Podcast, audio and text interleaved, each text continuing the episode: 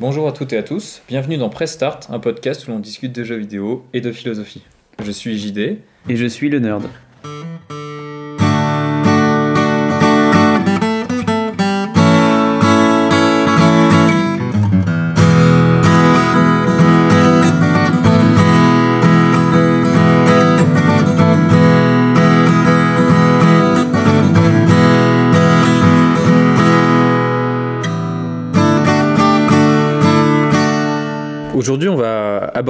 Thème de la mort. Alors, pour deux raisons principales, à la fois euh, parce que récemment, euh, puisque c'est l'automne, j'en profite pour me balader en forêt et, constater qu'effectivement, euh, le cycle de la nature là est plutôt en ce moment avec l'automne au dépérissement et la mort qui approche, hein, bientôt l'hiver. Et donc, forcément, un peu en professeur de philosophie, ça m'a permis de méditer sur euh, le fait que la mort était nécessaire, que le cycle de la vie euh, bah, avait besoin d'une certaine manière de la mort pour se renouveler. Et puis aussi, ça tombe bien parce que finalement, on est, euh, quand on, nous on fait le podcast, on est le lundi 25 octobre, et donc Halloween approche.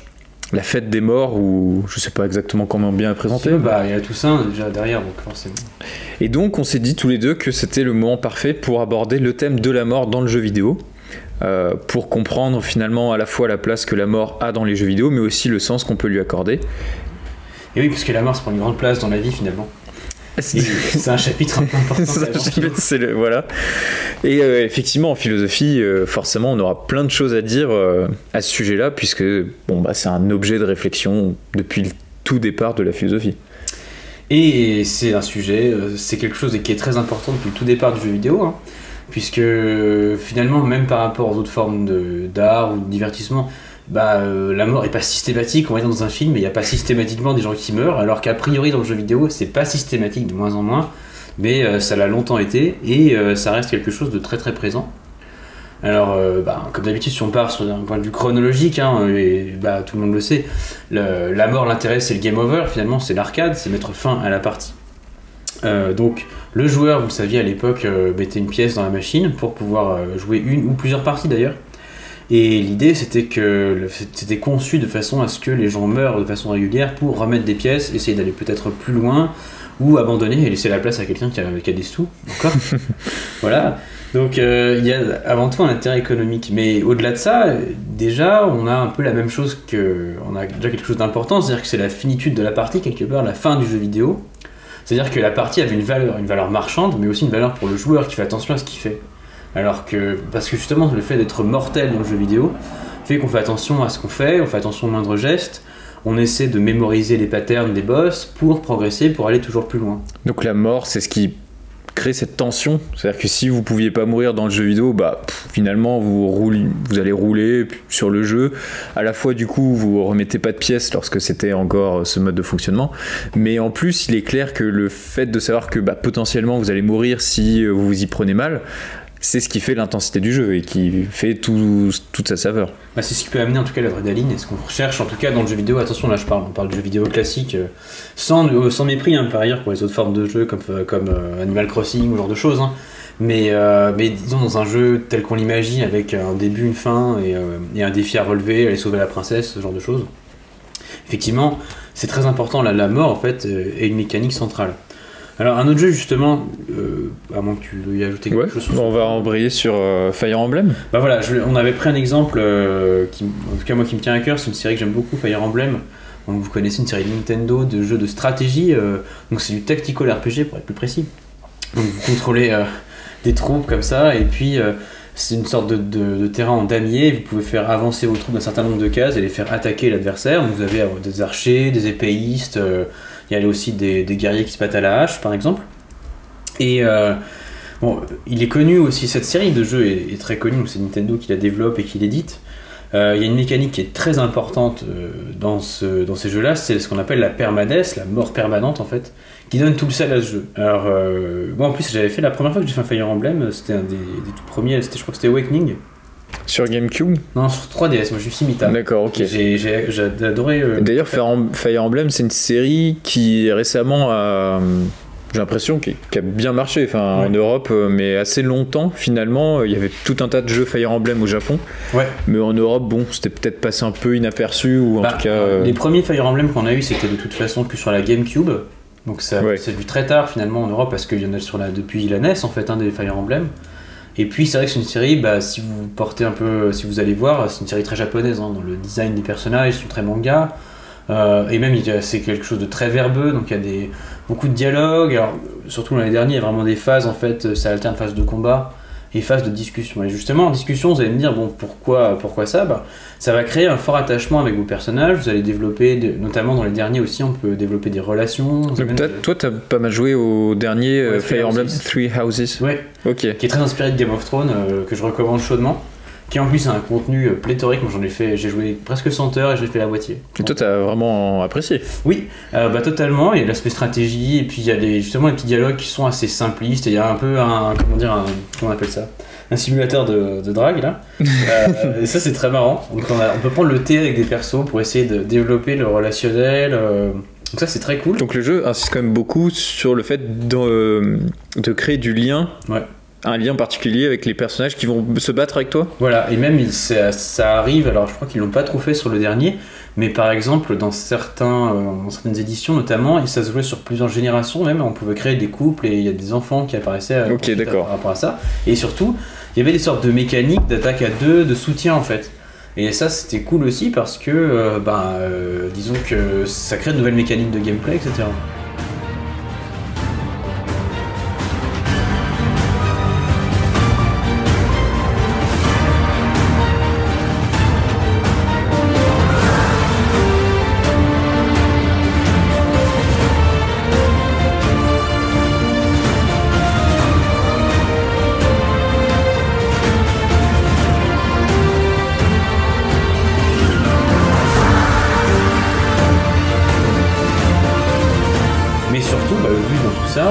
vous me voyez un peu venir là, je pense, et si vous avez déjà joué à Fire Emblem, vous nous avez vu venir, et ben c'est que vous allez beaucoup vous attacher au personnage. Et aussi et surtout, parce que justement, il y a cette mécanique de permades.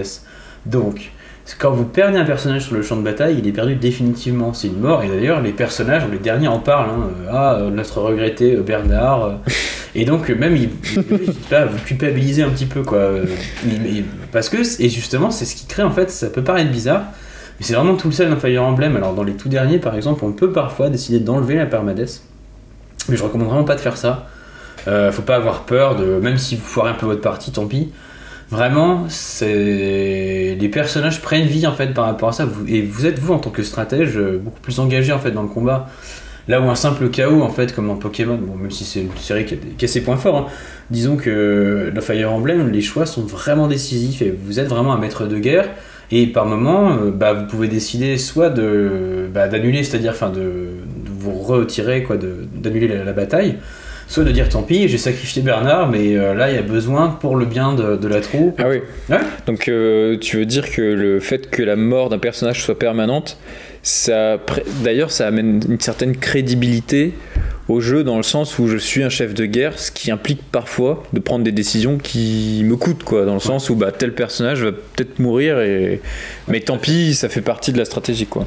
Et c'est ce qui fait que d'un jeu finalement qui peut paraître peut-être simpliste comme ça, euh, enfin, disons que voilà, Tactical, si vous avez déjà joué, vous voyez un peu ce que c'est et qu'est-ce qu'il a de spécial. Bah, il y a évidemment cet univers japonais, euh, mais derrière il y a aussi la mécanique de permades.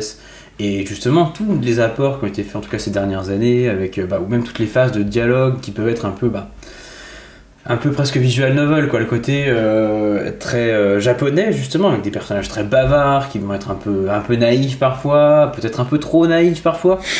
Mais ils sont attachants parce que c'est des personnages qui sont vraiment courageux dans le sens où ils risquent vraiment leur. Voilà, c'est Et donc, mourir. donc par exemple, euh, tu, j'imagine que c'est un jeu où tu peux améliorer tes personnages, leurs compétences, etc. Il y a aussi ça, ouais. Donc il y a aussi ça qui, qui met un peu la rage, c'est-à-dire tu as amélioré tout un personnage, et Ouais. finalement peut-être que trois quarts du jeu tu vas le perdre. Voilà, Définitivement, c'est mort. c'est ça. Ok. Donc, alors après, c'est quelque chose qu'on retrouve maintenant dans beaucoup de séries de jeux, euh, de stratégie notamment. Mais euh, c'est clair que on peut plus vraiment dissocier. En tout cas, c'est vraiment ce qui fait le sel de, la, de ces aventures-là. Bah, là, euh, on touche à une idée qui est très euh, répandue d'ailleurs en philosophie, mais pff, on n'a pas besoin de la philosophie pour le comprendre, c'est le fait que c'est la, la, précarité de la vie qui euh, lui accorde sa valeur. C'est parce que nous sommes mortels que notre existence a une certaine euh, valeur et qu'elle a un intérêt. Tout à fait. Et alors, notamment, on va peut-être pas trop développer sur la philosophie tout de suite, mais notamment les philosophes stoïciens comme Marc Aurèle, Marc Aurèle qui a écrit Les Pensées pour moi-même. D'ailleurs, c'est un livre que je recommande euh, à lire parce que c'est un livre très simple à lire, dans le sens où c'est des petites pensées. Voilà, vous n'avez pas besoin de vous pencher une heure, vous pouvez vous dire je vais lire 20 minutes, une pensée. Et Marc Aurel, par exemple, insiste beaucoup voilà, sur le fait que la vie humaine est précaire, qu'elle est euh, fragile et qu'au fond. C'est pas si grave. Et euh, alors voilà, Marc Aurel lui en viendra à cette idée-là, qu'elle du coup, puisque c'est nécessaire de mourir, bon, c'est pas dramatique de mourir en soi, mais c'est ce qui nous caractérise, nous les êtres humains, le fait d'être mortel. Et c'est ce qui fait euh, dans le même temps l'intérêt de la vie. Et là, dans le jeu Fire Emblem, c'est ce qui fait visiblement euh, l'intérêt d'un personnage dans le sens où, bah, oui, euh, il a une certaine valeur très concrète, c'est-à-dire, ben, potentiellement, il sera plus là après, quoi. Ouais, Et puis, bah, c'est important, même après dans la fiction, mais en général. Moi, je me souviens que j'ai pas trop aimé le dernier Seigneur des Anneaux, le, enfin, le Retour du Roi. Parce que je me rappelle que plein de fois ils sont là, oui, bah on va mourir et tout. Et en fait, ils meurent jamais, les personnages principaux, les Golas et tout, là, toute la bande là. Finalement, ils disent qu'ils vont sacrifier, mais ça se passe super bien. Et on sait que ça va bien se passer en fait. Et ça, alors peut-être que c'est moi avec mon œil de profane, et en plus ça, remonte. Hein. Mais j'avais trouvé qu'il y avait un peu ce côté où ça retombait finalement la tension. Et comme quoi, peut-être que. D'ailleurs, bon, on fait une petite digression là, mais c'était l'une des réussites de Game of Thrones, peut-être. Ouais, vraiment, ouais, ils peuvent vraiment crever en fait. C'est-à-dire que le personnage principal dans la première saison meurt. Et bon, c'est vrai que ça nous met un peu sur le cul, quoi, parce qu'on se dit, ah ouais, c'est réel, ils peuvent vraiment mourir, les personnages. Alors qu'effectivement, il y a peut-être tout un tas de films où, euh, bon, on se doute que le héros principal, quand même, ils vont pas le faire mourir, voilà. c'est pas possible. Donc bon, Fire Emblem arrive peut-être à maintenir cette, euh, cet intérêt-là pour les personnages grâce à la permadesse. Ouais. Mhm. Ben justement, ce qu'on s'était dit, c'est que bah, c'est une mécanique finalement la mort, une mécanique parmi d'autres dans le jeu, mais qui est quand même très présente. Hein. Euh, si vous avez déjà joué à des jeux un peu à l'ancienne, ça arrive d'essayer d'accumuler des vies justement. Et euh, alors en plus, maintenant le, game over a tendance à disparaître, hein, donc finalement, euh, ce, qui, ce qui veut pas dire que le jeu est plus simple pour autant. ce que je veux dire par là, c'est que, bah, je sais pas si on prend, c'est un peu un marronnier, mais il y a les Dark Souls par exemple, ce genre de jeu aujourd'hui, où il n'y a pas de compteur de vie. Mais pour autant, euh, la mort est un événement important, central dans le gameplay. Et, euh, et, même certains jeux, justement, en ont fait leur thématique. Alors, ça devait arriver, forcément. Oui, puisque la mort était déjà présente là, euh, dès le départ des jeux vidéo. Désormais, enfin, désormais, pas que désormais d'ailleurs, hein, mais effectivement, euh, la mort n'est plus seulement une mécanique dans le jeu vidéo, mais ça devient, si ce n'est le thème principal, en tout cas un terme important, soit de la narration, ou euh, on a même des jeux vidéo construits tout autour de la mort de ce thème-là. Bon, euh, si vous nous connaissez, vous savez qu'il y en a un qui nous tient à cœur comme jeu, dont on parle régulièrement, c'est The Last of Us. Et donc, alors attention, parce que là, on va révéler des choses par rapport à, la, Last of Us Part 2. Oui. Si vous l'avez pas fait, ben, essayez de passer ou Peut-être de passer 5 minutes, parce qu'on va pas être trop trop long sur Last of Us, mais bon, on en a passé 5 minutes. Voilà, mais tout simplement pour dire, on a pensé à ce jeu naturellement euh, parce que euh, bah, la mort, c'est l'histoire de base en fait. C'est-à-dire qu'au début de, du jeu, on assiste à la mort du héros du premier, donc euh, Joël. Enfin, c'est le héros dans le sens où c'est lui qu'on incarnait, même si c'est plutôt un binôme. et toute l'histoire de The Last of Us Part 2 tourne autour de la vengeance, hein, puisque c'est le personnage, du coup le personnage principal de celui-là, de ce volet, qui est Ellie, euh, qui va aller venger son sorte de père adoptif. Et, euh, et on va suivre ses aventures, et bah, elle est euh, dans une pulsion de mort, justement, son but c'est de tuer, notamment de tuer celle qui a tué Joël, se venger d'elle. Euh, et peut-être que tu veux. Ouais, en fait, ce qui est intéressant dans Last of Us euh, Part 2, hein, donc le deuxième, c'est que la mort, elle est omniprésente. Alors, à la fois, puisqu'effectivement, on est dans un monde apocalyptique, enfin, post-apocalyptique, donc la mort est partout dans le sens où, euh, malheureusement, si, si vous faites pas attention, bah, un infecté pourra vous tuer. Et puis, forcément dans ce deuxième jeu, moi ce que je trouve intéressant dans ce jeu, c'est que c'est vraiment un jeu sur la mort et le deuil. Comment faire le deuil de la personne qu'on aimait et qui euh, a fini par mourir.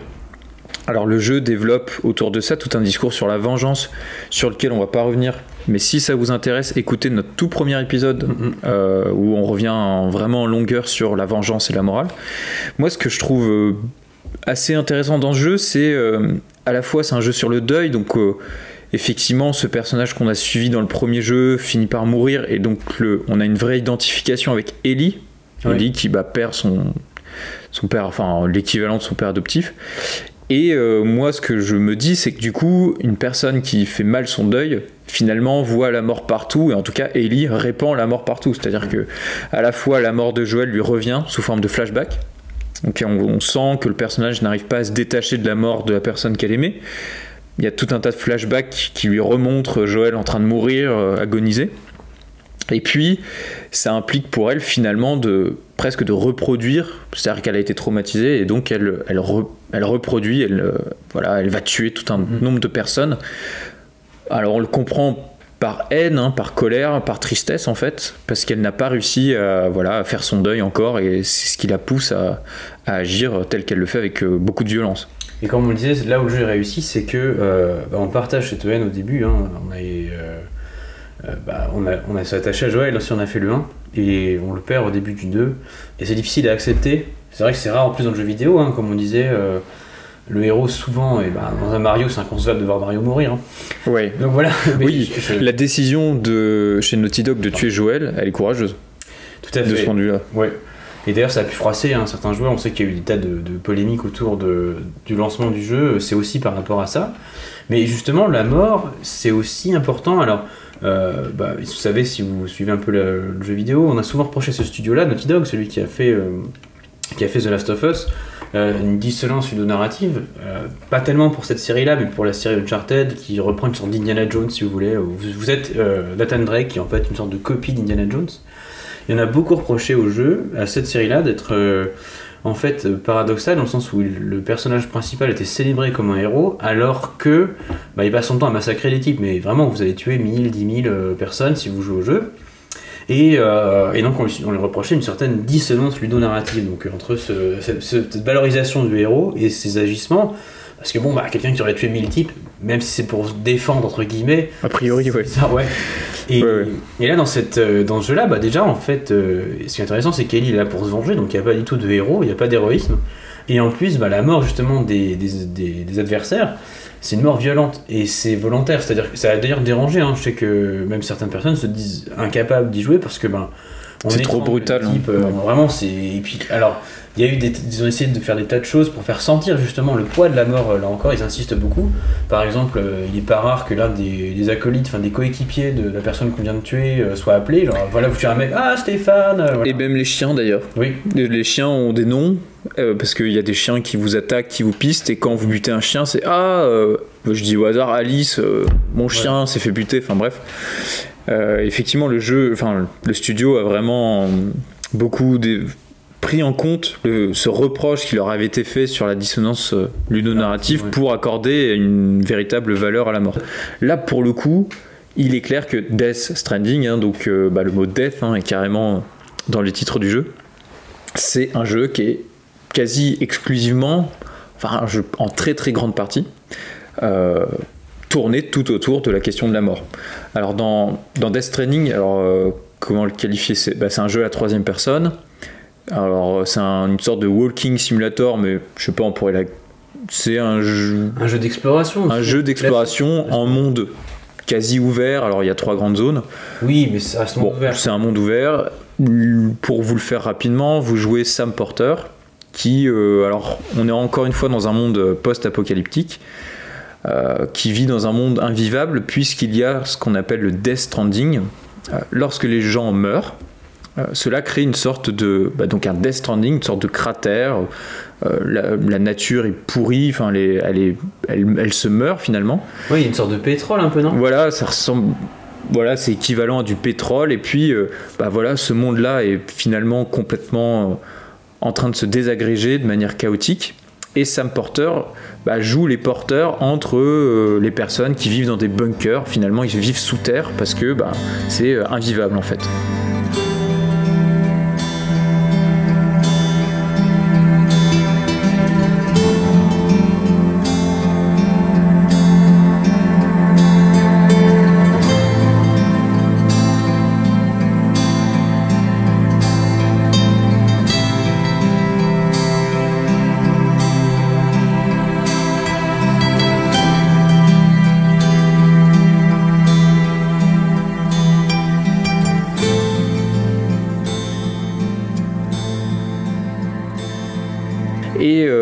Là où Death Stranding, c'est un jeu sur la mort, alors clairement, c'est fait par Kojima, qui est une figure importante de l'histoire du jeu vidéo. Oui, bah, pour rappel, il a fait euh, la série des Metal Gear, il était connu pour ça, il était notamment bah, game designer, c'est-à-dire que c'est lui qui s'occupait de la conception des jeux chez Konami, euh, qui est un éditeur célèbre japonais, même si aujourd'hui ils font plus grand chose. Mais c'était notamment le créateur de Metal Gear et Metal Gear Solid surtout. Et il est clair que je pense que Kojima, c'est un truc. Enfin, je pense qu'il s'est dit voilà, la mort, elle fait partie intégrante du jeu, du jeu vidéo. Moi, je veux faire un jeu là-dessus, en fait. Enfin, et je veux lui accorder un sens nouveau, à la fois dans le gameplay, mais aussi, bien sûr, dans la narration et tout le monde qui est euh, construit autour. Ce qui me semble intéressant d'abord, c'est de dire effectivement Death Stranding. euh, dans Death Stranding, vous faites face justement à ce qu'on appelle des échoués, qui sont en fait des espèces de fantômes qui persistent dans le monde. Alors en gros, voilà, quand vous allez marcher dans l'environnement, vous allez rencontrer tout un tas d'échoués, donc c'est des espèces de, formes fantomatiques, donc qui euh, bah, tentent euh, finalement. Alors au début du jeu, vous dites elles tentent de me tuer, hein, mais bon, vous comprendrez plus tard qu'en fait elles essaient de créer un lien avec vous. Alors là où je trouve ça intéressant, c'est que d'abord le jeu part du principe que là où il y a un problème dans ce monde, c'est que les gens qui meurent ne quittent pas ce monde. C'est-à-dire elles sont reliées par une sorte de fil, alors, comme un cordon ombilical en fait, hein, au monde.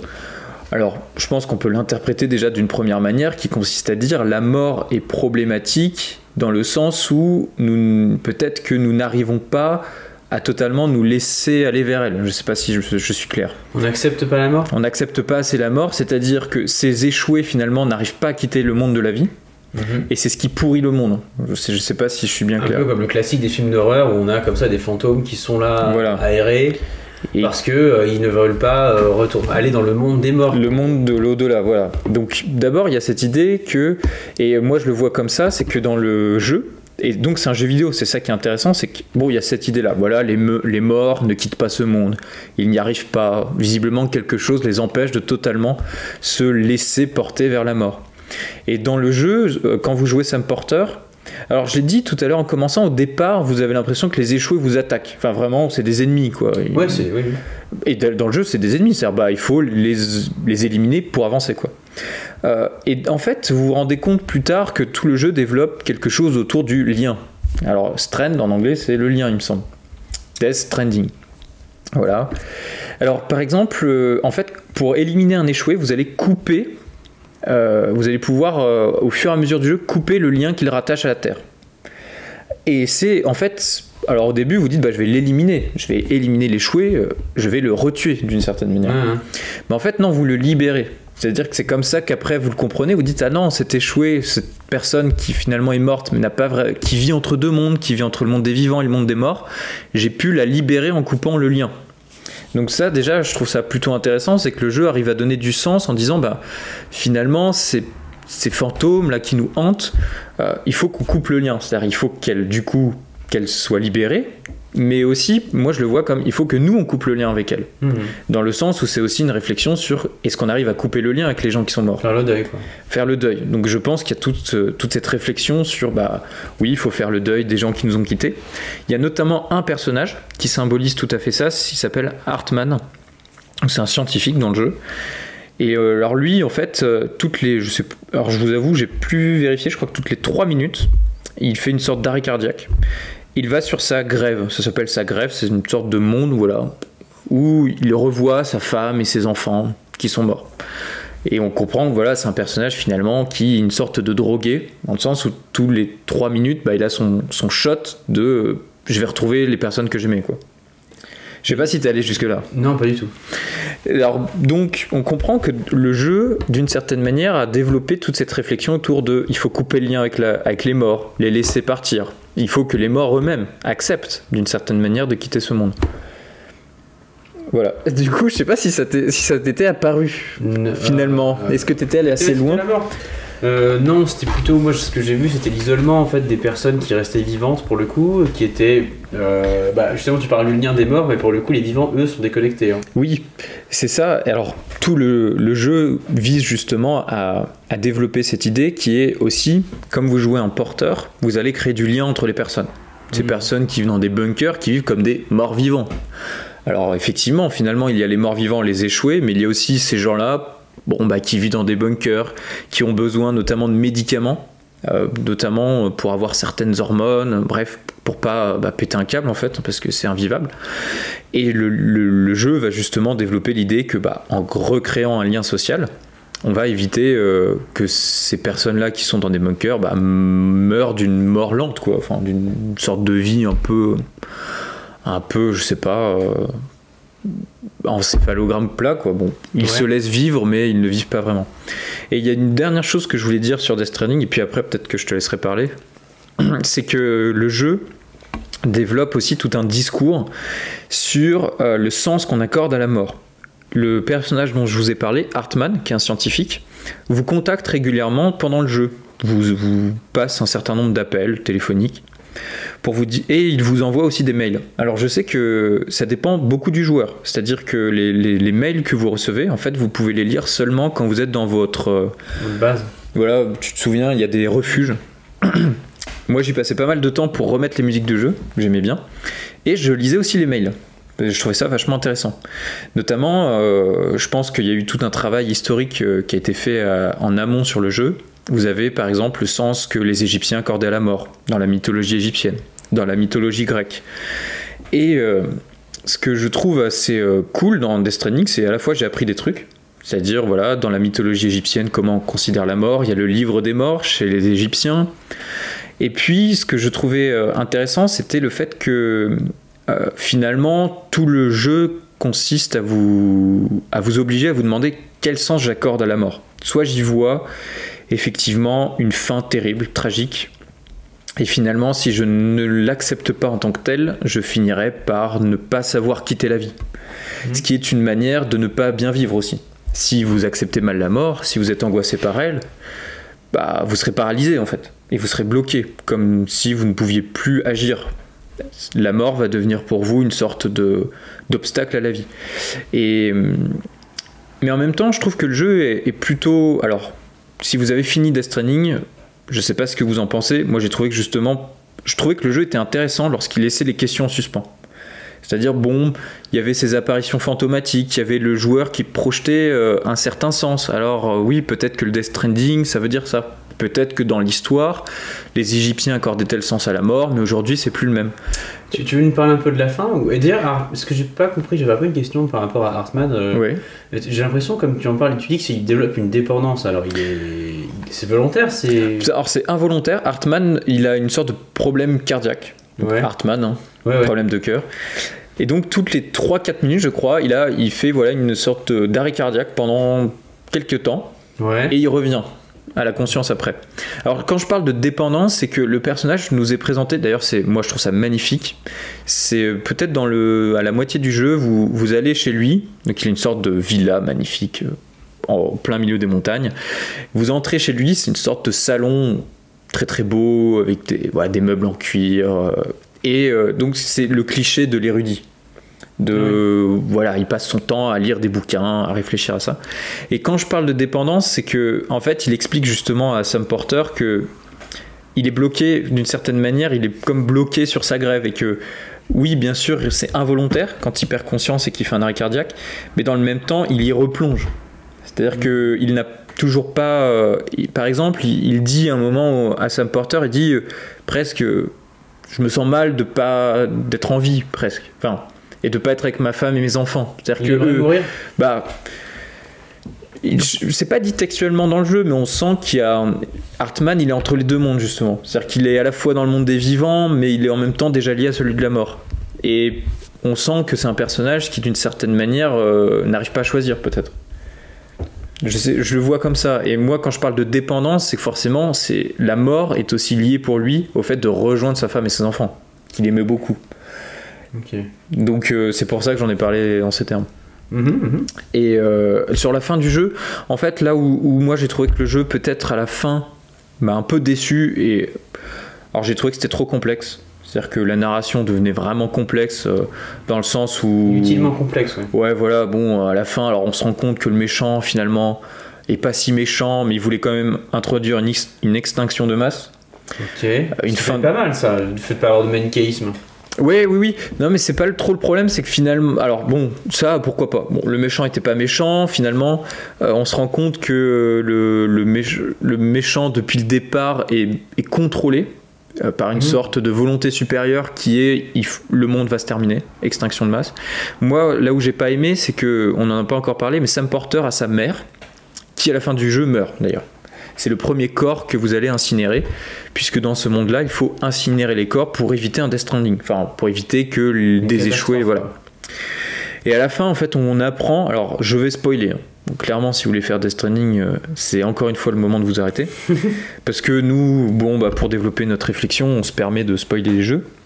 On se rend compte que finalement, ce qu'on pensait être la sœur de Sam Porter était sa mère, qui continue à, à vivre sous forme numérique. Bref, je vous la fais pas, c'est franchement un peu compliqué, on comprend un peu rien. Enfin, moi j'étais là, bon, ok, en fait, euh, sa sœur c'est sa mère. Enfin, bon. Oui, oui. Moi, j'ai trouvé ça, euh, ça faisait un peu retournement de situation. Ah non, en fait, tu pensais que c'était sa sœur, mais c'était sa mère. Bon, bref. euh, Un peu forcé, tu veux dire. voilà. Et puis, euh, du coup, je trouve, moi, là où ça m'a un peu gêné, c'est que je me suis dit, finalement, pendant tout le jeu, justement, la question de la mort était traitée de manière un peu symbolique, un peu détournée, un peu implicite. Et finalement, on règle ce problème en disant, ah bah non, ta mère est morte, mais euh, elle voulait pas mourir, donc elle a perduré en tant qu'entité numérique. Ça m'a saoulé en fait. Je sais pas comment bien le dire, mais j'ai l'impression que du coup, il a porté une sorte de solution en disant, bon. euh, euh, bah oui, ce personnage-là n'était pas vraiment mort, euh, il a continué à vivre d'une autre, d'une manière numérique, mais c'est un problème encore une fois. Enfin, c'était trop et j'ai l'impression qu'il voulait régler la question en disant bah il y a une fin du jeu, l'histoire elle s'arrête, Sam Porter, il va finir par euh, régler le problème Mhm. et il règle le problème, c'est-à-dire qu'il sauve le monde, Sam Porter dans le jeu. Ouais. Mais bon, pff, du coup, euh, moi, ça me. Je me dis justement, faut- c'est pas un problème à régler. Enfin, je veux dire, euh, c'est pas. Je sais, sais pas si je suis très clair, mais j'étais Bah, je vois pas où tu veux. Ah ouais Enfin, si Bah- tu vois, c'était inutilement complexe, tu veux dire que la- inutilement complexe et aussi. l'intrigue se règle pas alors qu'il sauve le monde? Non, mais ce que je veux dire, c'est que je trouvais que le jeu développait tout un discours sur la mort qui n'était pas définitif. D'accord. et qui interprétation. voilà, qui laissait libre euh, interprétation aux joueurs, alors qu'à la fin, finalement, en réglant le problème, c'est comme si, d'une certaine manière, on avait ré- Ouais. réglé aussi le problème de la mort. Dans le sens où, ah bah voilà, c'est bon, on a compris quoi. En fait, les échoués, on va les laisser partir. Ouais, je trouvais que c'était plus poétique et plus intéressant quand c'était encore énigmatique. Et euh, du coup, je me dis, euh, finalement, euh, le jeu, en développant une sorte de réponse à la question qui traversait justement tout notre parcours, a un peu perdu de son intérêt. Ok. Donc, ouais, je vois. comme si finalement dévoiler un sens sur la mort, c'était peut-être un peu, un peu regrettable ou Bah, c'est justement un peu le piège, c'est-à-dire qu'en métaphysique, euh, on est sur de l'inconnaissable, donc commencer à prétendre connaître, c'est déjà être un peu dans l'erreur, peut-être. Donc bon, voilà. Ah, mais on a typiquement un jeu qui clairement a fait de la mort une euh, vraiment un thème de réflexion, de enfin c'est le moteur de la narration. C'est même le le levier qui est utilisé dans le gameplay pour bah voilà les échoués ils ne sont pas encore morts il faut les libérer de leur mort d'une certaine manière.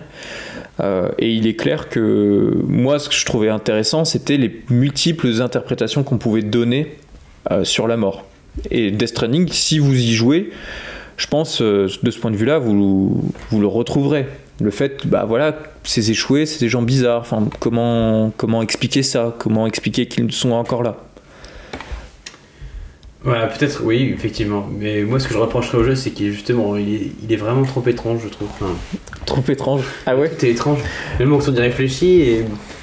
Euh, après, c'est vrai. tu veux dire sur la narration Sur, ouais, et même, euh, bah, tu l'as pas dit, mais les échoués, on les tue en balançant du sang. Ouais. Même, on est, en fait, on n'est pas n'importe qui, on est un- déjà, on est le, le fils de la présidente des États-Unis. oui Et il s'avère qu'on a une sorte de. de On a le Dooms, je crois. Et voilà, enfin. Et Ce qui nous empêche de mourir. Ça, effectivement, il faut le dire, dans le jeu, on ne meurt jamais. Quand Sam Porter est, on va dire, étourdi ou à deux doigts de mourir, en fait, il a une sorte de maladie qui fait que euh, vous revenez à la vie. Et donc déjà, ce que tu reproches à la fin, moi, je le reprocherai sur tout le jeu. mais ouais, merde. C'est mon problème, mais parce que euh, c'est pour ça aussi qu'il plaît, c'est qu'il y a des parties pris et il est vraiment encensé par la critique ce jeu, donc euh, j'ai sûrement tort. Non, mais c'est pas une question de tort. Après, euh, En fait, euh, moi, je sais que j'étais vraiment passionné. euh, c'est ce que je disais. euh, Je lisais les mails qui étaient envoyés par les personnages à Sam Porter. Moi, ça m'intéressait vachement d'entrer dans la complexité de ce monde euh, parce que il y avait un langage particulier. mais finalement, peut-être que ça finit par être trop, trop, comment dire, trop paradoxal, trop contradiction, plein de contradictions. Et toi, visiblement, ça, ça a heurté. Trop, ouais. Ouais. Bon, après, euh, effectivement, au moins, il a, on peut dire qu'il a ses aspérités. Ce n'est pas un jeu lisse. Do- et puis euh, je, je trouve que moi c'est comme ça que j'ai commencé en et je vais pas développer trop longtemps sur ce jeu. Je pense que c'est clairement un jeu méta dans le sens où Kojima s'est dit je veux dire c'est un mec qui fait qui a fait des jeux vidéo euh, cultissimes, Euh, il a forcément réfléchi à la question suivante comment faire d'une mécanique de gameplay quelque chose de plus, c'est-à-dire la mort et je pense que c'est le point de départ du jeu. À mon avis, clairement, c'est ce qui s'est dit. Et je trouve que de ce point de vue-là, le jeu est quand même à signaler, dans le sens où, bon, c'est un effort euh, assez euh, unique et singulier. Bon, voilà, c'est singulier, on va le dire comme ça. Et bon, après, chacun. euh, clairement, je pense qu'il il faudrait que vous le fassiez. Dans le sens Essayez où. en tout cas. Voilà, essayez de le faire. Après, à vous de vous faire votre propre avis. Et bien justement, sur. euh, alors, bah, par rapport à Death Stranding, d'accord, mais tu disais que le thème c'est l'acceptation de la mort, ça va être un peu peut-être la thématique de la notre dernière partie du de podcast. Euh, moi j'avais pensé forcément à- au concept de volonté de puissance, peut-être que tu veux l'exposer ou sinon je peux le faire rapidement. Alors, bah, la volonté de puissance, c'est un concept qui est utilisé dans la philosophie de Nietzsche. Euh, pour le dire rapidement, la volonté de puissance, Nietzsche considère que euh, les êtres vivants sont mus par ce qu'il appelle la volonté de puissance. Donc il l'appelle la volonté de puissance parce que c'est pas de dire chacun a sa volonté de puissance. C'est plutôt la volonté de puissance est une chose qui veut pour nous. Voilà. Tout être est traver- traversé par ça. Quoi. Et donc en tant qu'être vivant, si, bien, si je me souviens bien, c'est l'idée que bah, déjà on veut durer le plus longtemps et on veut étendre son influence, on veut étendre sa, bah, sa domination quelque part. Euh, vous pensez un peu au mal euh, qui se bat avec les autres mâles, c'est un peu ça en gros la volonté de puissance. Alors, je pense que les hyper techniciens de la philosophie de Nietzsche diraient non, c'est pas une volonté de domination, Non, mais en tout cas, c'est une volonté de... de croître. Voilà, la vie, la vie veut croître, elle veut s'épandre, donc bon. Et ça, il suffit de mettre le dehors pour le constater. Même avec les humains, on a un peu ce problème aujourd'hui, c'est-à-dire que pourquoi est-ce qu'on consomme davantage, pourquoi est-ce qu'on veut toujours aller plus loin, plus vite, plus fort? C'est peut-être la volonté de puissance qui parle en nous. qui anime euh, finalement, qui nous anime et qui euh, dirige nos actions. Et bien justement, euh, par rapport à cette- ce concept de volonté de puissance, je, je trouve que c'est très bien illustré dans des jeux comme les RPG. Donc les, les jeux de rôle si vous préférez. Et on a notamment une notion qui vous sera un peu familière si vous avez touché un jour un RPG quel qu'il soit, c'est bah, la notion de niveau. Vous montez en niveau, vous allez augmenter vos statistiques et vous allez...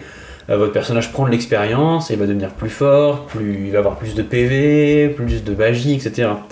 Et euh, bah, vous savez qu'il y a un jeu aussi qui revient très souvent dans nos discussions, qui est Dark Souls. Alors je vais parler en général plutôt de, ici de Dark Souls premier du nom. De Bloodborne, qui pour moi illustre bien cette volonté de puissance pour plusieurs raisons. Donc déjà, vous-même en tant que joueur, euh, bah, on l'a dit, il y a la, notion de mort, mais ici la mort, euh, là où dans les jeux d'arcade c'était vu comme un game over, comme, euh, comme une fin, ici la mort c'est quelque chose à surmonter. Déjà, la mort n'est pas une fin. Et l'une des particularités de Dark Souls, je l'ai déjà dit sans doute dans ce podcast, c'est que bah, la mort est justifiée et le fait de revenir, surtout de, de ne pas mourir définitivement, c'est toujours justifié par le scénario. Dans Dark Souls, par exemple, on est touché par ce qui s'appelle la marque sombre et donc euh, on semble être une sorte d'élu, si vous voulez. Euh, alors, je vais re- re- resituer un petit peu le, scénario de Dark Souls, euh, ce qui est assez difficile. hein, donc, il y a- volontairement des zones d'ombre. Donc, ne soyez pas trop. Si vous voulez quelque chose d'hyper clair et d'hyper complet, bah là, pour le coup, bon courage. Et c'est volontaire, justement, c'est ce qui fait un des charmes du jeu. Donc, vous incarnez une sorte bah, de personnage un peu lambda, mais il s'avère que vous êtes atteint justement de cette marque sombre et qu'en plus de ça, vous êtes l'un des rares, personnes, à, quand elle meurt, en fait, à ne pas devenir fou, parce que il y a aussi d'autres personnages qui sont atteints de cette même malédiction, mais malheureusement, ils sont une fois qu'ils sont ramenés à la vie un certain nombre de fois, ils finissent par sombrer dans la folie. Ce n'est pas votre cas. Et donc, il semble que vous soyez une sorte d'élu. En tout cas, il y a des prophéties qui parlent depuis très longtemps d'un élu qui viendrait sauver le monde. Alors, sauver le monde de quoi? Alors, dans l'univers de Dark Souls, on n'est pas dans la réalité, évidemment. hein. On est dans une sorte de- bah, d'univers déjà euh, fantasy, donc euh, médiéval. Et euh, dans cet univers-là, euh, donc on a la genèse qui est un petit peu expliquée dans le premier, dans le premier volet. Et donc il y a tout d'abord eu en gros une sorte de néant, puis c'était l'âge des dragons. Donc on a eu des dragons immortels qui, euh, qui habitaient la surface de la Terre, et voilà. Et sauf qu'un jour, il y avait donc des habitants qui vivaient eux sous la Terre. Et un jour, ils ont découvert le pouvoir du feu. Et ce, pouvoir-là, en plus avec l'aide d'un des dragons qui a trahi les siens, ils ont réussi à se lever à la surface, à s'élever et à vaincre les dragons. Et donc on a appelé cette période l'ère du feu, donc c'était une période de joie, notamment le, roi euh, local était euh, quelqu'un d'aimé, enfin, et bref, tout se passait bien dans le meilleur des mondes possible, hein, comme on dit. Et malheur, malheur, c'est-à-dire que le feu s'est tari comme toute chose, euh, malheureusement, le feu peu, à peu s'amenuise, et donc les, ces êtres-là perdant puissance, et le monde dans lequel que vous avez traversé dans Dark Souls, c'est un monde en ruine, etc., puisqu'on arrive sur la fin d'un âge, si vous voulez, sur la fin d'un cycle, et vous allez traverser des ruines, des, des univers désolés, hantés par des fantômes, par des, des morts vivants, puisque ce qui faisait la vie de ces êtres, c'était justement la puissance du feu, et ce feu est en train de, mourir, il ne reste plus que des cendres, si vous préférez. D'accord, donc le feu s'est tari et au point qu'il est euh, sur le point de s'éteindre. Voilà, en gros c'est ça. Et donc c'est un peu, évidemment, c'est une métaphore assez simple de la vie, si vous voulez, c'est-à-dire que, vous, et vous, vous avez comme tâche de raviver ce feu. Donc, comme vous êtes apparemment, vous êtes capable de ne pas sombrer dans la folie quand vous mourrez, vous êtes euh, sans doute l'élu, le mort-vivant euh, élu, et donc votre tâche, ça va être d'aller bah, vaincre différents adversaires pour gagner vous-même en puissance. Et euh, donc ça, c'est l'un des, ce qu'on appelle un, des personnages qui est l'un des serpents primordiaux, qui va vous expliquer que voilà, euh, depuis longtemps, on attend votre venue et vous allez devoir vous sacrifier au feu primordial. Et, euh, raviver comme ça la flamme grâce à la puissance de votre âme. Donc vous allez, comme dans tout RPG, gagner en puissance en abattant les ennemis, des ennemis de plus en plus forts, et vous-même vous allez devenir de plus en plus fort, jusqu'à être quasiment indestructible en gros. Et vous allez donc pouvoir sacrifier votre âme, et ce sacrifice va raviver la flamme et faire perdurer, en tout cas jusque on ne sait pas quand, l'âge du feu. Donc, si j'ai bien compris, dans Dark Souls, le but de tuer des ennemis, c'est c'est pour gagner des âmes et faire en sorte que notre âme, lorsqu'elle va se sacrifier, soit encore plus. D'accord, ok. Donc, ça, ça, c'est ce qui donne du sens, le sacrifice, à toutes les actions que tu vas faire dans le jeu. Mais, encore une fois, on est sur une volonté de puissance, c'est-à-dire que ce feu-là, c'est la volonté de puissance. Quelque part, c'est quelque chose, une sorte de. ceux qui en dépendent veulent perdurer, veulent continuer de vivre, et euh, ils n'acceptent pas euh, la mort, en gros. Et c'est leur volonté de puissance qui parle en eux. Et c'est votre propre volonté de puissance, d'ailleurs, qui, vous pousse à avancer, puisque vous-même, bah, vous voulez croître, vous voulez gagner en puissance, et vous allez devenir le grand héros de la, de la légende, même si pour cela, bah, vous devez accepter de, de sacrifier votre existence. Ce, ce point de vue-là, le joueur serait juste la marionnette de la volonté de puissance qui bah, le pousse de toute façon à, euh, à tuer, à gagner en puissance pour, à la fin, finalement, ne faire que cultiver ce feu qui serait la volonté de puissance elle-même. Il y a une chose que j'ai pas dite, et ce qui est intéressant, on apprend en fait euh, assez tard dans le jeu, donc on rencontre un deuxième serpent primordial. Alors ça, ne me demandez pas exactement ce que ça faisait. C'est des, gens qui étaient là depuis très longtemps, en gros, des, serpents, quoi. Qui sont un peu moches hein, d'ailleurs. Et il va vous expliquer que, en fait, là, on vous manipule depuis le début, il n'y a pas du tout eu d'élu ni de prophétie, et en fait, vous êtes un peu le dindon de la farce. C'est-à-dire que vous-même, vous êtes un être humain. Alors que euh, ceux qui profitent justement de cette puissance du, feu, donc les différents boss que vous allez rencontrer, vous allez voir à leur taille, ce sont des géants. Et euh, la cité royale à Norlando, justement, on voit qu'elle est taillée pour des êtres gigantesques. Donc ce ne sont pas des hommes, ce sont au contraire, et même certains indices laissent à penser, alors je, je vous laisse peut-être aller vous renseigner plus en détail, mais que depuis longtemps, en fait, on ravive la flamme avec les âmes d'êtres humains venus d'autres contrées, qu'on les appelle à venir à- en pèlerinage et à se sacrifier pour euh, le bien de la grande flamme. Et ce serait votre cas, vous aussi. Et on vous promet, un petit peu comme on l'a fait avec les soignants, on vous promet la gloire, on vous applaudira à 20h en échange de votre sacrifice. Et il y a un serpent primordial qui dit non, non, faut pas que tu fasses ça, tu vas tous les berner, donc tu vas tuer tous les boss, et puis ensuite, au lieu de raviver la flamme, tu vas, tu vas rien faire. Et vous avez ce choix, donc c'est assez drôle parce que vous êtes face, une fois que vous avez vaincu le dernier boss, vous êtes euh, donc euh, sur le, au niveau du foyer quoi, du feu, et vous pouvez décider de vous sacrifier ou alors partir. Et à ce moment-là, et c'est ce qui est très beau justement avec, euh, avec Dark Souls, vous allez euh, renoncer à cette volonté de puissance, vous allez euh, faire advenir un nouvel âge. En fait, c'est la fin de l'âge du feu. Vous pouvez sonner le glas de cette époque et faire advenir l'âge sombre, donc c'est-à-dire un âge sans feu, et que certains, alors selon les théories, hein, rien n'est encore une fois rien n'est définitif là-dessus, mais on, suppose que c'est euh, l'avènement de l'âge des hommes qui vont remplacer les géants. moi j'ai deux questions à te poser. D'abord, l'idée de se sacrifier à la fin ou de ne pas se sacrifier, ça relève du choix du joueur? Oui. Donc c'est le joueur qui décide à la fin du jeu ce qu'il fait.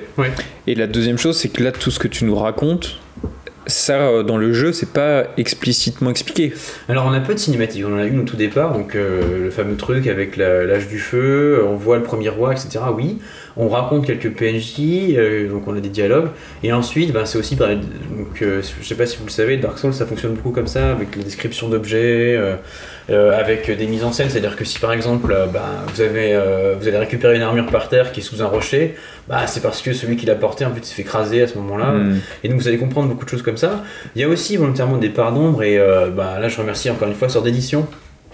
Qui ne sponsorise pas encore en tout cas, mais c'est notamment en lisant leur, leur livre que j'ai compris une grande partie du scénario et puis aussi m'entraînant sur des forums parce que bah, Dark Souls, alors on aime ou pas, hein, mais ça ce, cette façon d'approcher un peu l'histoire qui est volontaire. Alors moi j'aime bien parce que c'est vrai que j'aime bien quand je joue à un jeu, après euh, c'est souvent j'y repense et c'est vrai que c'est cool d'aller traîner sur des pages internet, des wikis pour regarder des infos sur ces jeux-là et, puis en fait euh, voilà on creuse comme ça des, des, événements du, des éléments du lore au fur et à mesure. Ce que je trouve assez cool c'est que en fait euh, le juste y a, la mort est vraiment je dirais le, le cœur même de cet univers. Oui, puisque tu dis que le personnage finalement est dans une sorte de cauchemar, il ne peut pas vraiment mourir malgré lui, finalement, il continue à se battre, à mourir, etc. etc. Et ce qui, ce qui me semble intéressant, c'est de se dire le discours sur la mort est justement fragmentaire. Hmm. Ce qui est aussi une manière de reconnaître que la manière dont les êtres humains tentent de d'approcher la mort, elle, elle n'est forcément qu'imparfaite, puisque on est face à une chose qui de toute manière échappera à une connaissance véritable. Enfin, oui, on ne sait pas qu'est-ce que la mort finalement. Et ça, j'ai l'impression que dans Dark Souls, le choix d'une narration fragmentaire, éparpillée, est peut-être aussi conditionné par le fait que l'objet même de la narration, la mort, hein, mhm. j'ai l'impression qu'ils voilà, ils se sont dit, bah, de toute façon, on va pas parler de la mort trop facilement ou trop explicitement, ça aurait pas trop d'intérêt, je pense. Bah, c'est vrai que c'est aussi une des forces du jeu, déjà ça lui donne une grande liberté d'interprétation, et même ce que je vous ai dit là, c'est-à-dire qu'on peut faire euh, advenir un l'âge sombre ou alors choisir de se sacrifier. Euh, en fait, le jeu vous moralise pas du tout par rapport à ça, c'est vous qui choisissez, c'est vous qui mm. dites euh, bah ouais, je vais faire ça ou pas. Et dans ce cadre-là, toi tu l'interprètes comment? C'est-à-dire si le feu c'est la volonté de puissance, alors j'ai bien compris, la première solution ce serait je me sacrifie pour que le feu soit cultivé ou même d'ailleurs qu'il reprenne. Donc la volonté de puissance bah, perdure, quoi, que ce soit elle qui mène le monde. Mais alors comment interpréter le deuxième, la deuxième possibilité? Le personnage finalement refuse de se sacrifier pour passer à un autre âge. Effectivement, bah, c'est aussi l'idée que bah, finalement qui est assez simple, c'est que la mort c'est peut-être aussi quelque chose presque de joyeux dans le sens où c'est aussi la possibilité de faire advenir quelque chose de nouveau. Hmm. Et c'est un règne parce que en fin de compte, cet âge euh, du feu, il a aussi ses limites. Quoi. On voit que les personnages qu'on va affronter, les boss par exemple, sont des, anciens, anciennes sommités de cet univers-là. Et on voit qu'ils ont été un peu corrompus, un peu perturbés par ça. Et euh, il est temps que ça s'arrête en fait. Ils hmm. ont eu leur heure et c'est fini. Donc il est temps que, d'une certaine manière, la mort vienne bien interrompre, d'une certaine manière, euh, la vie et euh, c'est un monde où, d'une certaine manière, on nous présente l'hypothèse euh, d'un monde sans mort, enfin, sans, sans, interruption. Oui, et c'est aussi bah, là où ce jeu est brillant, c'est euh, ça en fait. C'est-à-dire que la, la, vie éternelle, elle, est inacceptable en fait dans Dark Souls. bah, pour ceux qui se sont frottés, en tout cas les premières heures sont rudes, et c'est cauchemardesque. La, mort, bah, en fait, comme on dit, la mort est une étape normale et vous êtes sans cesse ramené au feu de camp et vous devez continuer persévérer. Et votre personnage, lui, il est. Voilà, tant que vous n'êtes pas arrivé au bout du jeu, il est là. Donc. Euh, et je pense que du coup, ça peut nous permettre quand même d'aborder la philosophie. Euh, oui, je pense. Bah, c'est justement une belle leçon là-dessus. C'est-à-dire qu'on se dit parfois, euh, voilà, on n'accepte pas l'idée de mourir. Et justement, on se rend compte que bah, peut-être que ce qui est pire que la, que la mort, c'est de ne pas mourir. que durer éternellement, imaginez un peu une, sorte de, de- que vous soyez sans cesse, que vous soyez condamné quelque part à rester sur Terre, sans pouvoir jamais trouver le repos. Et puis, euh, et on voit en fait, on observe ce décalage, c'est-à-dire que peu à peu, euh, les êtres qui, qui peuplent le monde de Dark Souls sont en décalage par rapport à, à ce monde et ils n'acceptent pas l'effondrement du monde. Et ils sont là, ils sont un peu pathétiques, ils sont Ils effrayants, ils sont monstrueux. il s'accroche à ce qui est une idée euh, finalement euh, on désirerait vaincre la mort dans le sens où si nous pouvions ne pas être des êtres finis dans le temps voilà je pense que chacun rêve un jour de se dire mais la mort qui m'angoisse ou, ou pas d'ailleurs euh, si je pouvais la dépasser voilà ne, ne pas mourir ça, ça semble être un horizon désirable Ouais. d'ailleurs les Ouais, êtres humains tentant. ouais voilà et c'est tentant et les êtres humains rêvent de ça et finalement, Dark Souls nous présente une sorte de, de, de vision de ce que ce serait ce monde-là. Une, une- une vie sans mort, un monde sans véritable mort. Ouais. Et c'est terrifiant, quoi. ça fait bien flipper. Et alors je voulais parler d'un- concept justement parce que bah, vous savez peut-être Nietzsche a été, euh, on sait qu'il a été de disciple de, de Schopenhauer. Ouais. C'est un philosophe finalement dont on parle assez peu, on connaît ses écrits, mais euh, on connaît un peu pour des trucs un peu secondaires, du style l'art d'avoir toujours raison, enfin des choses. Et puis euh, c'est vrai qu'il a ce côté un peu, il écrit bien, donc c'est pas qu'on le prend pas au sérieux, mais il- déjà il se démarque. Et donc il a fait un, bouquin qui est intéressant, qui est Le monde comme volonté et comme représentation. Donc euh, je il fait 900 pages, mais moi je vais la faire très très courte, ne vous inquiétez pas. Euh, lui-même, il se veut comme un, il se veut. C'est un disciple de Kant. hein. Il est lui-même kantien, c'est-à-dire qu'il reprend les concepts euh, de Kant pour lui. Donc, je suis obligé de revenir aussi à Kant et à un seul de ces concepts qui est important ici, qui est donc le, la chose en soi. En fait, Kant, il explique que le monde, euh, il y a deux façons de l'aborder. En fait, le monde tel qu'il est vraiment, on ne le connaîtra jamais. C'est la chose en soi. Et nous, ce qu'on peut connaître, c'est la chose pour nous. C'est-à-dire que, bah, par exemple, la couleur, c'est une façon pour nous d'interpréter le monde. La lumière elle-même, nous, on capte la lumière par l'œil et on l'interprète de certaines façons, dont la couleur, par exemple. Mais la couleur, dans l'absolu, n'existe pas. Elle n'existe que pour les hommes. Donc, vous voyez, c'est ça, en fait, la chose en soi, la chose pour nous. En fait, pour le dire simplement, parce que c'est assez complexe, mais de toute façon, chez Kant, l'être humain appose sur le monde une grille de lecture, une sorte de filtre, et finalement, nous ne savons pas comment la réalité est en elle-même. Nous Oui. n'en avons qu'une vision, alors on va dire déformée, mais en tout cas la vision pour nous, pour nous les êtres humains. Par nos facultés, bah, si on prend par exemple la physique, elle fonctionne avec le langage mathématique, mais là encore, le langage mathématique, c'est une invention purement humaine. Bon. Voilà, donc on vous la fait courte. Et Schopenhauer, comme il est très malin, il a estimé avoir découvert ce qu'était la chose en soi. Pour lui, le monde, en fait, ce qui se cache derrière tout ça, derrière le tissu de la réalité, c'est une sorte de désir, en fait. C'est la volonté qui se manifeste un peu comme justement la volonté de puissance. Et c'est pour ça que je pense que Nietzsche en a un peu inspiré pour son Ouais, concept. clairement. Eh ben, on est traversé par du désir. C'est-à-dire que bah, vous savez pourquoi vous avez envie, vous avez envie de trucs, vous avez envie d'acheter des trucs, vous avez envie d'être, euh, bah, voilà, plus de, de- d'être plus riche, vous avez envie, ben, voilà, vous voulez tout le temps vouloir. Et c'est un moteur d'ailleurs. C'est vrai que c'est assez bizarre. Euh, moi, je me souviens très pas, pas de, je pense, de journées où j'ai pas voulu. En fait, on veut toujours des trucs. On se dit tiens, on a des projets sans cesse. Et, d'ailleurs, c'est pour ça qu'on a, voilà, la société de consommation qui correspond bien à l'être humain, encore une fois. Et Schopenhauer, dans sa philosophie, me dit non que grâce à ces textes, justement, on va pouvoir s'éveiller à ça, comprendre que le monde n'est que volonté et représentation, mais je laisse ce côté-là, euh, et s'en extraire justement par la philosophie. En comprenant ça, il faut, on va s'extraire ensuite du monde. Une fois qu'on sait ça, on est enfin en paix. Finalement, c'est un petit peu stoïcien peut-être cette idée. Je sais pas si ce que tu en penses. Mais l'idée que une fois qu'on a compris ça, bah hop, on arrête de jouer ce jeu-là, ce jeu de la volonté. Et donc lui, par exemple, il, a, il aurait fini sa vie, je crois, dans une cabane, un peu au milieu des bois, euh, voilà, dans la 16 un petit peu si vous préférez. euh, On peut s'extraire de la logique de la volonté lorsqu'on en prend conscience, ouais. Voilà. Enfin, après, c'est vrai que ça reste, et on le sait, une philosophie assez pessimiste. Il n'y a pas de happy ending, on n'est pas libéré.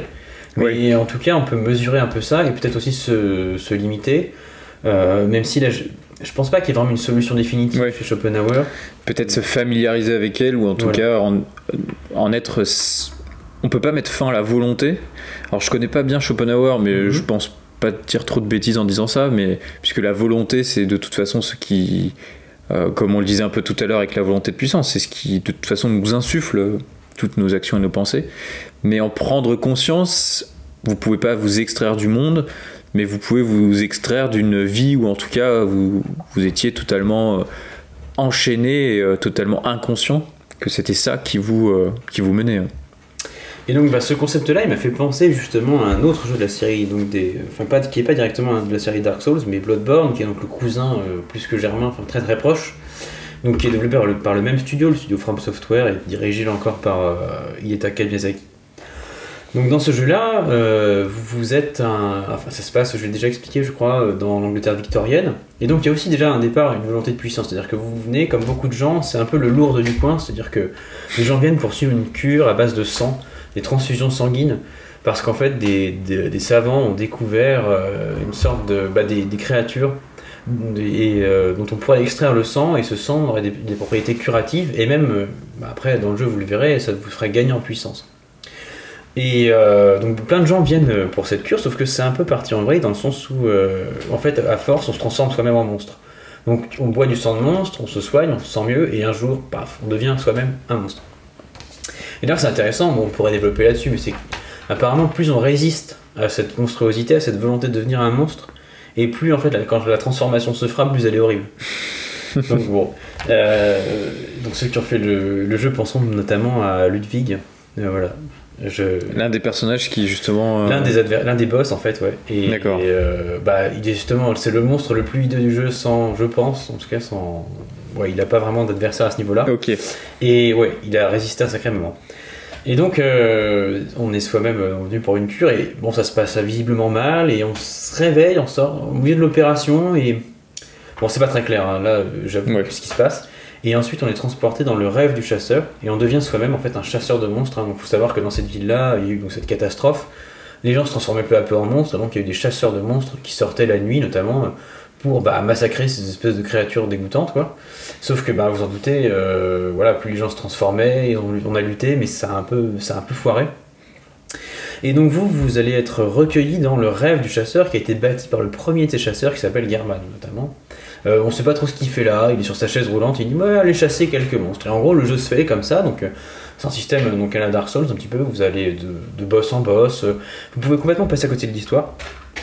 Et je ne reviendrai pas sur tous les détails, mais alors ce qui est intéressant c'est que, enfin l'un des points, c'est que plus vous avancez dans le jeu, plus il est euh, biscornu, plus il est affreux, et certains monstres que vous aurez vus au début du jeu reviennent sous une forme beaucoup plus monstrueuse, notamment je pense à un porc gigantesque, et à la fin dans le dernier niveau ils reviennent avec 12 yeux, enfin ils sont vraiment immondes, et, et vous allez même, euh, en fait au fil du jeu, vous gagnez notamment quand vous avez gagné un boss, ou en, utilisant certains objets, vous allez pouvoir gagner en lucidité.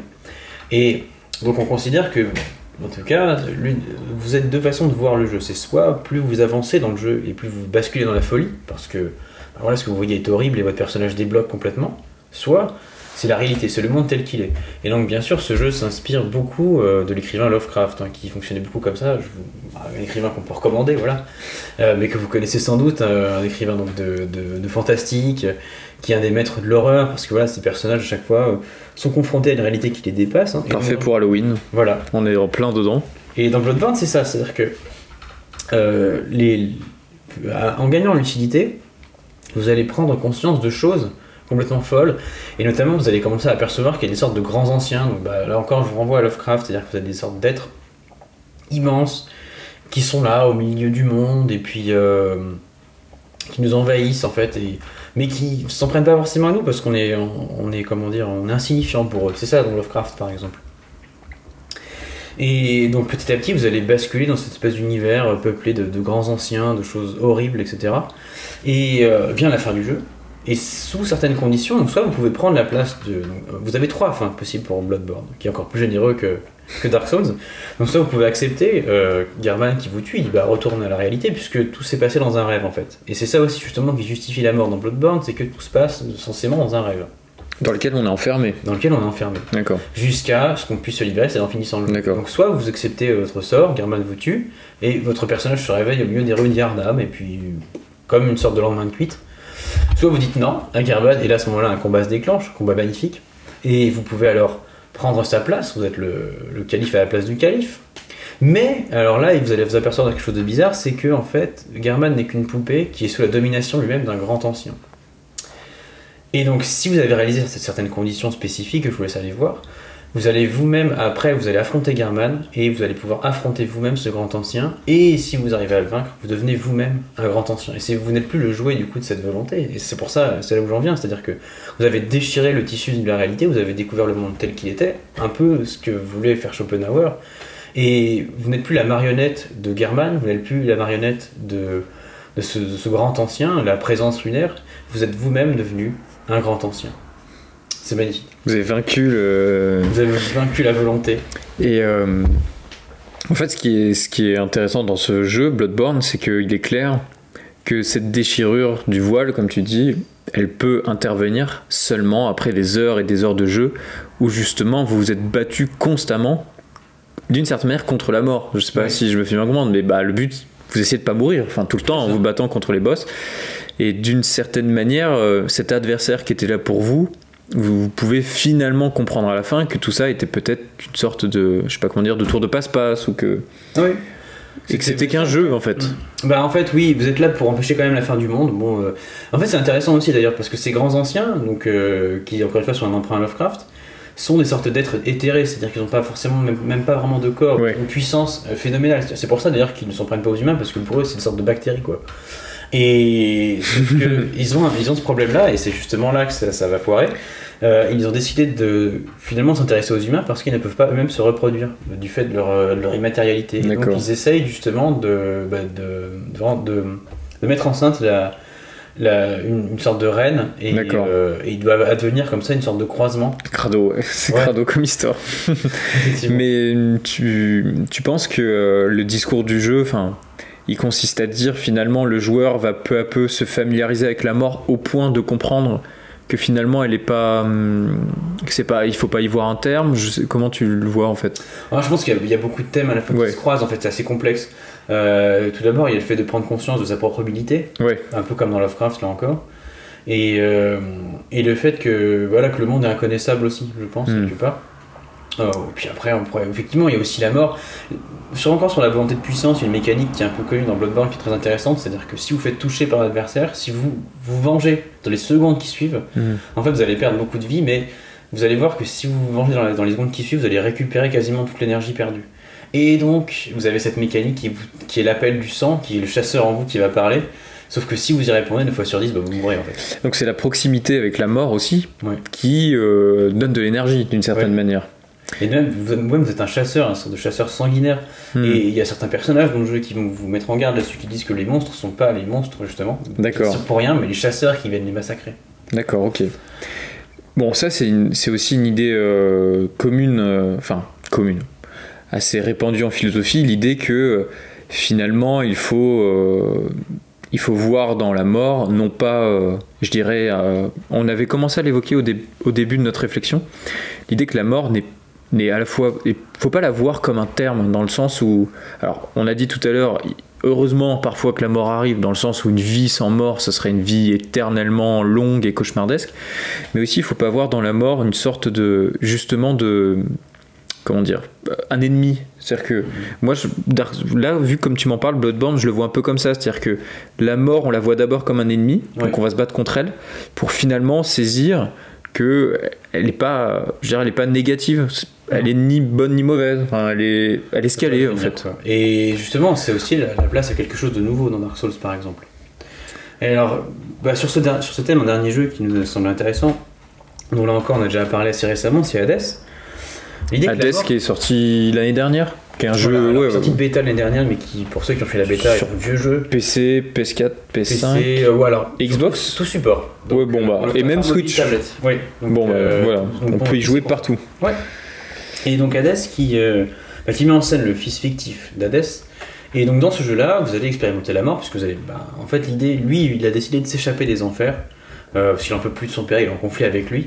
Donc c'est aussi une modernisation de la mythologie, et c'est pour ça que c'est vachement sympa aussi. Et, euh, et donc vous allez vous rendre compte, vous allez pouvoir essayer d'a- d'atteindre la surface, et un jour, à force de répétition, vous allez y arriver. Et donc déjà, ça banalise un peu le geste de la mort, puisque bah, la mort, elle, est, elle va forcément clore votre partie, puisque même en cas de réussite, bon, je ne dis pas exactement pourquoi, mais vous allez quand même mourir. Donc, même si vous gagnez, vous, vous mourrez. Et c'est vrai qu'on s'est fait la réflexion que le jeu vidéo, quelque part, banalise un petit peu la mort. Et là, on voit par exemple Zagreus, il est... Donc là, c'est... Donc Zagreus, c'est le personnage qu'on joue. Le personnage principal, donc le fils fictif d'Hadès, il va systématiquement descendre le, le fleuve des enfers. Euh, il va être mené par Achéron et hop, il va. En fait, il sort. Donc euh, la maison d'Hadès, c'est comme ça, une sorte de palais. Vous avez une piscine en gros, un bassin. Enfin, comme un peu pour les marches du Gange, si vous voulez. C'est-à-dire que cette espèce de flot de, sang comme ça. Et vous sortez quand vous mourrez, vous ressortez de cette espèce de rivière vous essuyez et vous êtes revenu à la maison. Et ce qui est drôle, c'est que les personnages, en fait, euh, vont discuter avec vous, euh, ils vont vous charrier, notamment il y a Hypnos qui vous attend, qui va dire Ah, tu t'es fait tuer par le Minotaur, t'es nul et tout. euh. Et il va, vous- il va vous tacler un petit peu, et puis vous allez rencontrer le personnage. En fait, la mort, euh, ben, c'est Elle- complètement partie du jeu. D'accord. Elle est traitée avec euh, humour, ironie. Ouais, et même sans. Elle est, à la fois elle est dramatisée, mais même sans ça, c'est-à-dire que c'est vraiment un enjeu, c'est-à-dire que vous allez, récolter, vous allez récolter des choses, des trésors, etc., qui sont utilisables pour le palais d'Hadès. Donc l'idée c'est d'y revenir, donc c'est de mourir en fait. Hmm.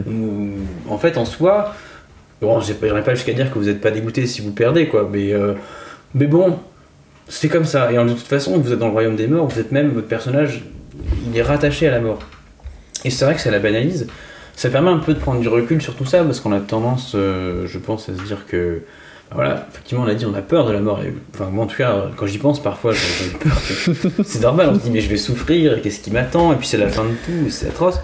Et en fait, euh, dans ce jeu-là, on se rend compte que bah, c'est une chose comme une autre. Et euh, on voit certaines âmes errantes, par exemple, euh, on peut discuter avec, avec Patrocle, qui vit avec ses regrets, ou, ou avec ce qu'il y a de joyeux aussi. on a ces gens qui sont dans la mort, qui l'ont accepté, qui l'ont accepté justement, qui sont passés à autre chose. Euh, et puis même, il y a un peu euh, presque. Hadès, par exemple, il dit qu'il est pas si mal là où il est. euh, bon, il dit voilà, la surface, enfin la terre, c'est un peu surfait. Donc clairement, oui, Hadès s'amuse d'une certaine manière avec la mort. Mhm. ça, ça nous permet de faire le lien avec d'abord un premier philosophe, je pense, qui est Épicure. mhm. Épicure qui est un philosophe de l'Antiquité, qui a écrit un livre très facile à lire, ça fait je crois 15 pages, qui s'appelle La lettre à Ménécée. Voilà, c'est une lettre qu'il écrit à, on imagine, l'un de ses élèves ou l'un de ses amis.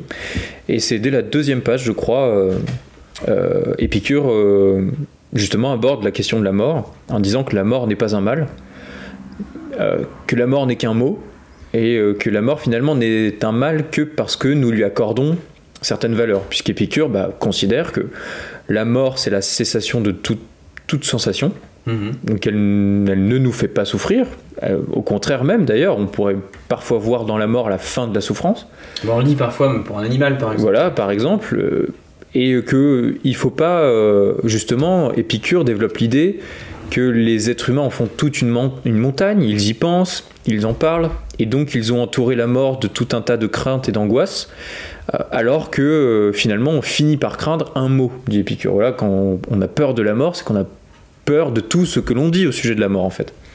Et euh, moi je le vois comme ça chez Épicure, c'est-à-dire finalement, bon, il faut, euh, il faut y voir euh, non pas quelque chose qu'il faut craindre, mais une chose nécessaire. Tout être vivant va mourir. Et ça peut même finalement nous, nous conduire à adopter une attitude qui consiste à se dire, bah, la mort, il faut en sourire. Ou en sourire, c'est-à-dire euh, rire d'elle dans le sens où il faut rire de ce qu'on dit d'elle. Il faut finalement peut-être se moquer un peu de tout- toutes nos angoisses, toutes nos peurs, toutes nos craintes, tenter de voir les choses avec un regard différent, une perspective, on va dire, dédramatisée. Alors dans le sens où il faut pas en faire tout un drame. Alors bon, c'est c'est dur, c'est dur à expliquer, enfin c'est dur à expliquer, c'est dur à... Bien sûr, c'est tout à fait dur à assimiler. C'est-à-dire que bon, si je vous dis, bah voilà, faut pas en faire tout un plat de la mort, euh, détendez-vous, quoi. Bon, pas certain qu'on arrive bien à le faire. Et il est clair que c'est le travail de toute une vie. Mais justement, moi je trouve que c'est intéressant parce que ça montre, euh, avec tout ce qu'on a dit là, que les jeux vidéo nous aident à vivre et nous aident à accepter cette idée. Et c'est aussi l'un de leurs points forts. Alors c'est ce qui se fait en général avec l'art, mais le jeu vidéo aussi, euh, bah, à la fois nous donne des représentations de la mort, nous permet de la penser et, et de la dramatiser aussi. Et euh, sans ça, je pense que bah, le jeu vidéo c'est la vie, hein, quelque part. En tout cas, euh, on- je pense qu'on peut s'arrêter là Ouais, d'ailleurs. c'est- pour moi, Ouais, ce serait ta conclusion. Et euh, on- ce qui est intéressant, c'est que là encore, le jeu vidéo vous permet de faire cette expérience-là. Et il est clair que cette accoutumance avec la mort, cette, euh, cette manière d'en sourire, par exemple dans Hades, ça a d'autant plus d'intérêt que vous n'êtes pas que spectateur. Et que justement, vous, Vous êtes ce personnage. vous prenez part l'expérience. Bon, en espérant que ça vous aura donné à la fois envie de faire des jeux vidéo, qui sont donc tout indiqués pour cette période d'Halloween, Voilà. et, euh, et voilà. Et de vous régaler avec des bonbons.